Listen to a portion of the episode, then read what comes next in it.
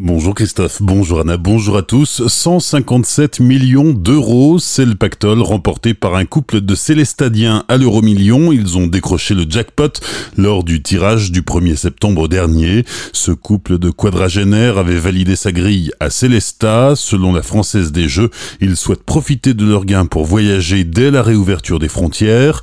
Ils ont également l'intention de partager la somme avec leur famille et en faisant des dons à des associations aidant les enfants défavorisés.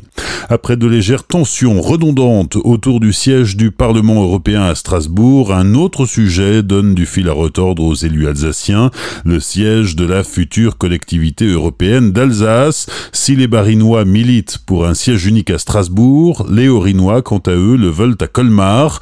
Brigitte Klinkert, l'ancienne présidente du département, aujourd'hui ministre, souhaite même que le siège ne soit pas gravé dans le marbre et que les élus puissent siéger aussi bien à Strasbourg qu'à Mulhouse ou Colmar, et ce pour être plus proche des territoires. Les élus ont jusqu'au 30 juin pour trancher. Retour de certains tronçons à 90 km heure dans le Haut-Rhin, le département a décidé de repasser quatre axes à l'ancienne limitation de vitesse. Il s'agit du contournement de Winsenheim, celui des Ingues et celui d'Aspach. La RD 103 située entre Burnhaupt et Balschwiller est également concernée.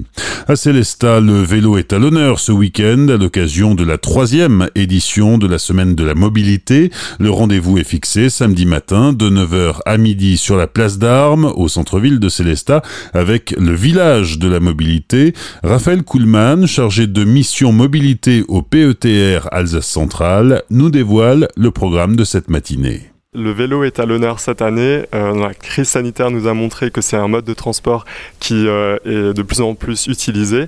Alors euh, il y a plusieurs stands sur le village de la mobilité pour mettre le vélo à l'honneur. Il y a un stand de réparation de vélo pour profiter de la prime de 50 euros de l'État si c'est pas encore fait. Il y a aussi un stand de diagnostic de vélo pour savoir quelles sont les réparations qu'on pourrait faire. Une bourse au vélo d'occasion et la présentation du nouveau service de location par Emmaüs Charvillard Central Alsace qui s'appelle Pour euh, le vélo ou d'autres équipements. En plus du vélo, on parlera du transport en commun. Le TIS présentera un bus hybride et il y aura aussi euh, la possibilité de dialoguer autour des mobilités durables en général avec euh, la présentation de Fluo, le calculateur d'itinéraire au niveau de la région Grand Est et avec l'association locale d'usagers trajet. Des propos recueillis par Franquiel, notez que cette année, et c'est une première, deux conférences sur les questions de mobilité sont proposées la veille, vendredi soir 20h à la salle Sainte-Barbe de Célestat.